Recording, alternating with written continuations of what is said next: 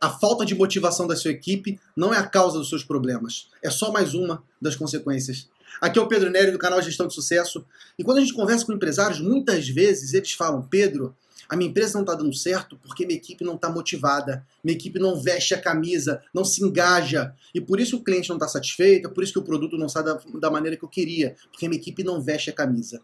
Realmente, isso é um problema muito grave. Quando as pessoas não, não se engajam, não se envolvem, não se comprometem com uma causa, de fato, a qualidade do serviço cai. A qualidade do produto final também cai, porque as pessoas não fazem com aquele esmero, com aquele cuidado. O cliente final sente, sente a baixa motivação das pessoas, sente o desânimo. E isso é muito ruim para os negócios.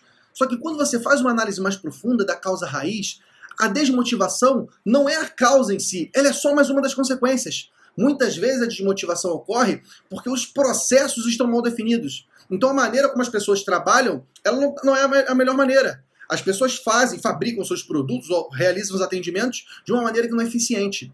Então perde-se muito tempo, gasta-se muita energia, muito dinheiro, e isso faz com que as pessoas fiquem desmotivadas. Nada pior do que você tentar, tentar, tentar e não conseguir resolver o problema. Então essa é uma das causas verdadeiras da desmotivação. Processos mal definidos. Outra causa muito comum nas empresas, pessoas colocadas nos lugares errados. Muitas vezes você está lá na área comercial, você precisa de alguém mais extrovertido, que consiga conversar e se relacionar melhor com as pessoas. Você tem uma pessoa introvertida. Então, uma pessoa tímida, uma pessoa que tem dificuldade de se comunicar, essa pessoa não vai dar certo no comercial. Essa pessoa não tem como funcionar bem numa, num exercício, numa função que exige esse relacionamento. Da mesma forma, se você tem uma, um, uma equipe interna, por exemplo, que produz algum serviço, algo mais detalhado, algo que requer mais atenção, se você colocar uma pessoa que tem um certo déficit de atenção, ela não vai conseguir produzir bem. Ela vai querer o tempo todo conversar com outras pessoas, vai prejudicar a si mesma e prejudicar a equipe. Então, um segundo motivo muito frequente para a desmotivação das pessoas é você ter pessoas erradas nos lugares errados. Por fim, uma coisa também muito comum é a má liderança.